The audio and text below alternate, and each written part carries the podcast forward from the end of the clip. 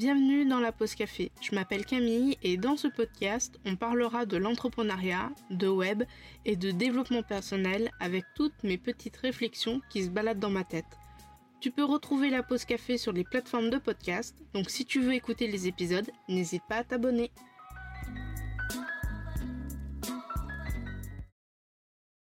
Hello et bienvenue dans cet épisode sur la création de contenu. Aujourd'hui, on va voir deux choses. C'est quoi la production de contenu, à quoi elle sert et je vais aussi te faire dans un deuxième point mon retour sur la création de contenu, bref, mon expérience dessus car ça fait à peu près un an euh, que je fais de la création de contenu. Alors déjà, pour commencer, à quoi sert la création de contenu et qu'est-ce que c'est véritablement la création de contenu? Stratégie de création de contenu. En fait, il y a plein de stratégies euh, marketing qui existent et moi j'ai préféré faire celle de la création de contenu. Pourquoi? Parce que j'aime créer du contenu, j'adore créer des épisodes de podcast, j'adore écrire mes newsletters. Euh, voilà, c'est vraiment quelque chose dans lequel je mets du temps et quand je n'ai pas de clients, je prends toutes mes journées à ma création de contenu. C'est d'ailleurs pour ça que en ce moment j'ai un gros boom en création de contenu parce que comme je n'ai pas de clients euh, sur le mois de janvier et février, j'en profite pour du coup euh, prendre de l'avance et euh, vraiment booster en fait toute cette création de contenu. Alors pourquoi la création de contenu c'est intéressant? Parce que c'est la création de contenu en fait elle est sur le long terme. C'est-à-dire que c'est très très long à mettre en place, il faut vraiment attendre beaucoup de temps pour avoir des résultats et là même en un an je n'ai pas forcément beaucoup de résultats et j'en suis bien consciente, mais c'est quelque chose qui va durer dans le temps pour deux raisons. La première raison, c'est que la création de contenu euh, est longue euh, par rapport à une chose déjà, c'est que plus tu vas publier, plus tu vas être régulier et régulière dans ta production de contenu, plus euh, tu vas être mise en avant par les algorithmes des référencements de Google, par exemple, des moteurs de recherche, ou alors des algorithmes au niveau des réseaux sociaux. La deuxième chose, c'est que plus tu vas créer du contenu, plus tu vas délivrer tes compétences, ton savoir-faire, tes connaissances, et plus tu vas aussi te délivrer toi-même. Ce qui fait que tes potentiels clients, qui sont peut-être à l'écoute de ton podcast, ou alors qui lisent peut-être tes articles, vont en apprendre plus sur toi, et forcément, si ils voient que le courant passe bien, que vous avez à peu près, vous êtes sur la même longueur d'onde, forcément, ils vont être beaucoup plus aptes à te contacter pour des missions. Je préfère cette stratégie-là parce que je n'aime pas du tout la prospection. Euh, j'ai dû faire, on va dire, peut-être un mois de prospection, c'était de l'énergie euh, et puis des trucs pour rien finalement parce que on a une mauvaise image finalement de la prospection et euh, en fait la plupart des clients que j'ai eu euh, actuellement c'est principalement des clients par la production de contenu et par le biais aussi de mon entourage. 17 mai, j'ai eu mon contrat avec 17 mai par rapport à mon père qui m'a aidé à me vendre un petit peu sur les marchés de Noël. My Little Agency, en fait, est une abonnée à ma newsletter. À tout dépanne, c'est un, un contact de My Little Agency et euh, Justine Arma, du coup, c'est ma graphiste qui m'a contacté pour me proposer, du coup, la mission. Donc finalement, je me dis, voilà, la création de contenu, ça paye. Euh, et puis, je vais te dire pourquoi vraiment ça paye un peu plus tard dans l'épisode. Alors déjà, ok, beaucoup de gens parlent de la production de contenu, mais est-ce que vraiment tu fais de la production de contenu? Pour moi, à partir du moment où tu commences à faire des posts Instagram, où tu délivres tes connaissances, tes compétences dedans, où tu fais des articles de blog, des épisodes de podcast, des mails, des vidéos sur YouTube, des e-books, pour moi, tu fais de la création de contenu. À partir du moment où tu crées quelque chose, même des stories, pour moi, c'est de la création de contenu. Et c'est très important la création de contenu beaucoup de monde euh, parle de création de contenu evergreen. Evergreen, ça veut dire que euh, c'est pas quelque chose qui s'arrête dans le temps. Exemple, euh, top 10 des meilleures applications en 2021, c'est pas du tout evergreen parce qu'en 2022, ça veut dire que ça marche pas. Donc il faut vraiment faire de la création de contenu que tu peux recycler, que, euh, bah, admettons, dans trois ans, si quelqu'un tombe sur ton article ou ton épisode de podcast, bah, ça soit toujours d'actualité. Et c'est le but de la création de contenu finalement. Du coup, ok, c'est très bien, je te parle de création de contenu, mais la création de contenu, ça ne s'improvise pas. Il faut s'organiser. Au début, quand je me suis lancée en tant que freelance, euh, je voyais que tout le monde avait un blog, que tout le monde avait des newsletters, etc. Et je me suis dit, je vais faire la même chose, je vais faire un blog, je vais faire des newsletters, ça m'a ramené des missions. Et du coup, je publiais des... Au début, j'ai publié des articles. Euh, j'ai fait aussi beaucoup de mails. Et au fur et à mesure, en fait, je faisais des mails et des articles juste pour faire des mails et des articles. Il n'y avait aucune stratégie derrière. C'était vraiment juste pour le fait de poster. Euh, ça n'a servi à rien, tout simplement parce que je n'étais pas sincère, parce que j'arrivais pas à mettre vraiment ce pourquoi en fait je voulais le faire. Il n'y avait pas d'émotion, c'était juste, euh, voilà, c'est comme quand tu respires, tu respires parce que tu respires, mais je veux dire, t'as pas la joie de respirer. Et donc du coup, je me suis dit, bah tiens, si je faisais des épisodes de podcast, si je testais le podcast. Et le podcast, ça a été entre guillemets la grosse révélation parce que j'adore les épisodes de podcast. En fait, j'adore parler, j'adore discuter. Euh, ça me dérange pas des fois de, de mettre mon téléphone et de m'enregistrer parler d'un sujet. Et c'est d'ailleurs comme ça que je fais mes sujets de mini post café et de la pause café. C'est, je sais pas, sur le moment, j'ai une idée, j'ai envie de parler, j'ai envie de transmettre quelque chose, je vais prendre mon téléphone, je vais activer l'enregistreur vocal et puis voilà, je vais parler jusqu'à ce que jusqu'à ce que soit je dis un peu de la merde, soit alors euh, que j'ai arrêté de finir. Et des jours plus tard, des semaines plus tard, des fois quand je cherche des sujets, je euh, je reviens sur mon téléphone et je réécoute mes enregistrements et si ça me parle, je me dis tiens, il faut que je fasse un épisode de podcast. Et le podcast, c'est vraiment quelque chose, hum, comment dire, vraiment quelque chose d'unique. En fait, je trouve que le podcast, c'est autre chose que juste de la lecture. C'est comme les vidéos on, sent le ton de la personne et du coup, franchement, pour moi, c'est beaucoup de choses. Et du coup, les épisodes de podcast, au début, j'ai commencé à en faire parce que j'avais des idées, etc., etc. Mais je n'avais pas vraiment de stratégie, je n'avais pas de plan éditorial. Beaucoup de gens parlent de plan éditorial. Au début, quand on me parlait, oui, il faut faire ton plan éditorial, tout ça, j'étais là, ouais, bon, bof, euh, flemme, flemme parce que je me suis dit ouais j'en ai pas besoin c'est bon euh, tout le monde dit de tout le monde dit de le faire mais est-ce que vraiment c'est euh, vraiment euh, quelque chose d'utile? Et au final je me suis rendu compte que c'était vraiment quelque chose d'utile au moins d'avoir une trace quelque part de ce que tu postes ne serait-ce que pour t'organiser. C'est très important l'organisation dans ta production de contenu parce que en fait, sur mon agenda, même sur mon agenda professionnel, pas que dans mon outil où je gère tout ça, je vais en parler bientôt, j'ai comme si j'avais une réunion, tous mes posts Instagram, tous mes épisodes de podcast, toutes les newsletters. Comme ça, je sais sur mon téléphone, quand je regarde mon agenda, je sais, ben voilà, est-ce il faut que je vérifie que euh, tel épisode a bien été euh, posté, est-ce que j'ai pas merdu euh, dans la programmation Est-ce que cette newsletter elle a bien été envoyée, etc. Et d'un coup d'œil, je sais quand est-ce qu'il faut que euh, je publie des choses. Et d'un coup d'œil, je sais que ah, bah, sur mon agenda, je vois que dans deux semaines, j'ai un épisode de podcast. Il va peut-être falloir que je me dépêche à l'enregistrer. Pour faire les calendriers édito, tu as plein de façons différentes. Il y a beaucoup de contenu qui est existé sur Pinterest, sur Instagram, euh, d'e-books, de calendriers, etc. Au début, du coup, j'ai testé mon agenda et maintenant je suis partie sur Notion. Notion qui est un super outil, je t'en ai déjà parlé dans plusieurs épisodes maintenant, il me semble. Notion, en gros, c'est un outil d'organisation vraiment super performant et pas que d'organisation dessus parce que avec Notion, je gère aussi bien le côté pro que le côté perso. J'ai fait un Notion euh, perso pour suivre mes dépenses sur mes comptes bancaires.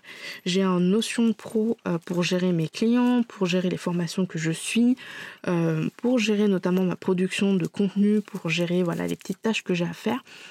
Vraiment, Notion, c'est un tout. Alors, il existe bien sûr d'autres outils. Avant, j'utilisais Trello. ClickUp, je l'ai utilisé, mais j'ai pas trouvé ça ouf. Je l'ai utilisé pour connaître l'outil et me familiariser un petit peu dessus. Mais euh, franchement, je suis restée qu'une semaine, donc je ne saurais pas te dire. Mais voilà, en termes de production de contenu pour le calendrier d'édito, j'avais Trello et maintenant je suis passée sur Notion. Euh, d'ailleurs, comme j'ai pris la formation de Julie et Julie avec Notion, il y avait un template sur la création de contenu euh, que j'ai utilisé pendant depuis, depuis, depuis novembre, décembre. Et finalement, là, je suis partie à me faire mon propre calendrier édito parce que euh, celui du template est trop, trop, trop complet pour moi. Moi, j'ai besoin juste d'un truc simple. Donc j'ai juste fait une base de données contenu où je mets mon contenu dedans et juste un calendrier comme mon agenda Google. Et puis moi ça me va comme ça.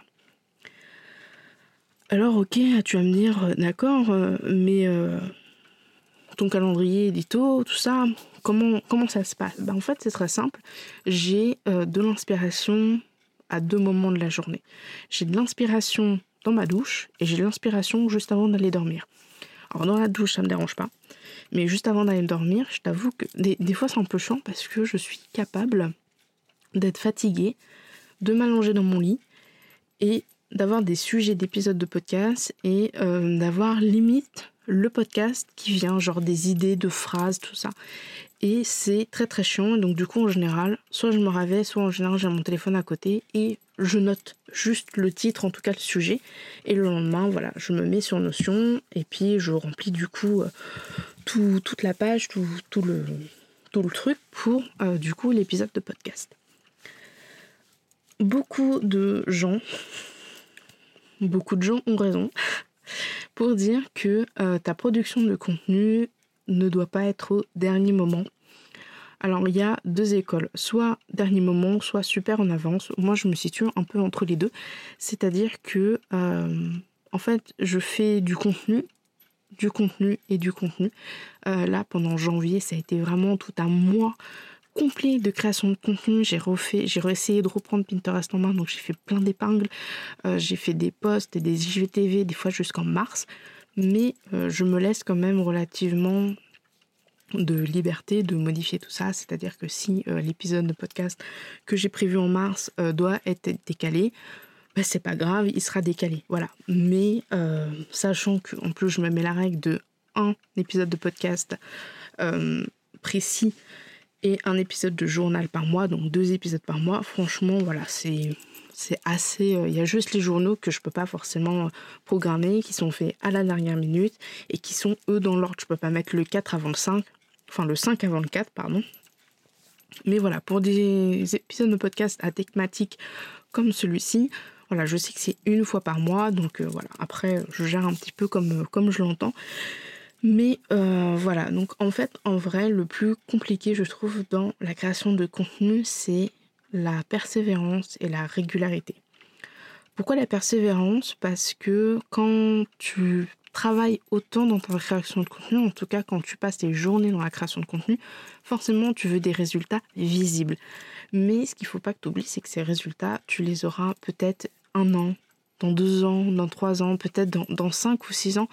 Et du coup, il faut beaucoup de persévérance et il faut pas que tu restes bloqué. Par exemple, des fois, moi, ça m'est arrivé de travailler des épisodes de podcast, de travailler tout plein de process, par exemple, pour euh, avoir un peu plus d'abonnés à ma newsletter. Et ça fait un flop. ça fait un flop. Et je me suis déjà dit, mais j'ai tellement donné d'énergie, j'ai tellement donné de temps. Euh, finalement, ça n'a rien apporté. C'est triste. Et des fois, j'ai vraiment envie de. Enfin, ça m'est déjà arrivé de me dire, ouais, vas-y, j'arrête, euh, c'est pas du tout comme ça, et de vouloir retourner à la prospection pour finalement me dire, non, mais la production de contenu, c'est quelque chose sur long terme. Tu n'auras pas forcément des résultats visibles de suite. Et il faut s'accrocher. Il faut vraiment s'accrocher au début. De la régularité parce que euh, il faut que tu sois régulier ou régulière dans ta production de contenu parce que forcément, si tu es régulier, les gens qui te suivent, euh, qui vont te découvrir pour la première fois, ils vont voir, voilà, si tu publies euh, un article par semaine, ben voilà, ils vont s'attendre à ce qu'il y ait un article par semaine, etc. Et du coup, ça va créer de l'engagement. Ils, ils vont prendre un rendez-vous comme ça. Par exemple, moi, je suis Julie et Julia de I Don't Think depuis pratiquement un an et demi, deux ans. Et tous les dimanches, il y a une newsletter. Et tous les dimanches, à 17h, j'arrête de faire ce que je fais, j'arrête de jouer et j'attends leur newsletter avec impatience, impatience. Et sitôt qu'elle arrive, euh, je me mets à lire parce que j'adore leur newsletter, j'adore... Euh, enfin, ces nanas, elles sont dingues.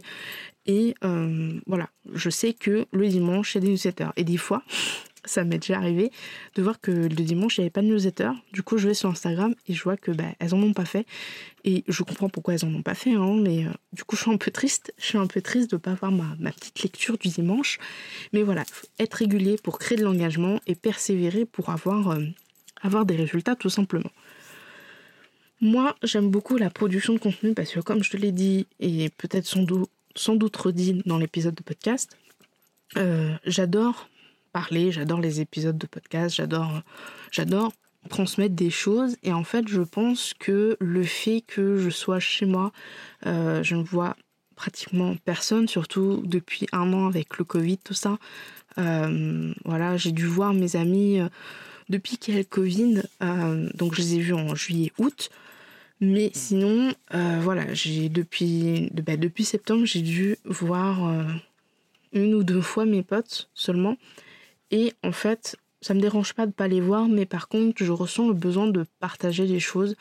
Euh, ça me dérange pas de rester toute seule chez moi. Ça me dérange pas d'avoir personne avec qui parler. Par contre, il faut que je parle. Il faut que ça sorte. Donc, c'est pour ça que je fais des vocaux sur mon téléphone pour me faire des rappels et que j'utilise les épisodes de podcast parce que, voilà, le fait de rester toute seule dans son coin, de, surtout que je suis la seule de ma famille à être indépendante, euh, forcément, mes parents, mes frères n'ont pas le même regard qu'un autre indépendant qui m'écouterait, par exemple. Et du coup, bah, autour de moi, il n'y a aucun indépendant, entre guillemets, euh, à part 17 mai avec qui je discute. Mais je veux dire, il n'y a pas. J'ai pas de. Comment dire de business partenaire, tu vois un petit peu ce que je veux dire. Et du coup, euh, comme je suis quelqu'un qui garde beaucoup de choses pour elle. Même si j'avais quelqu'un, je lui dirais pas tout. Et du coup, le podcast, en fait, le fait de parler à un micro, euh, c'est un peu comme si je me parlais à moi-même finalement. Et du coup, ça me fait du bien vous partager des, choses. C'est pour ça que les journaux, ils sont là. Parce que des fois, j'ai envie de partager ma journée. C'est bizarre, mais j'ai envie de partager ma journée parce que, euh, parce que je me dis, bah voilà, si j'ai passé une bonne journée, le fait que je communique sur cette bonne journée, bah, peut-être que ça va faire sourire certains et certaines. Et puis si j'ai passé une mauvaise journée, bah, ça veut, je dois aussi témoigner pour dire non mais attends, c'est normal que tu passes des mauvaises journées. Il n'y a rien de honteux à passer une mauvaise journée. Euh, voilà. Et euh, en fait, mon plus, je pense que ça ma force, c'est aussi mon défaut, c'est que j'ai pas de filtre en fait sur la pause café. J'ai pas de filtre. Euh, d'ailleurs, je te le dis, vu qu'on est dans la production de contenu, je monte très très peu les épisodes de podcast. Au début, je les montais beaucoup parce que j'avais peur, parce que je bafouillais, et maintenant, à force de pratiquer, j'ai un peu plus d'assurance. Donc des fois, oui, je, passe quand même euh, dessus au montage pour enlever des fois euh, des, petits couacs.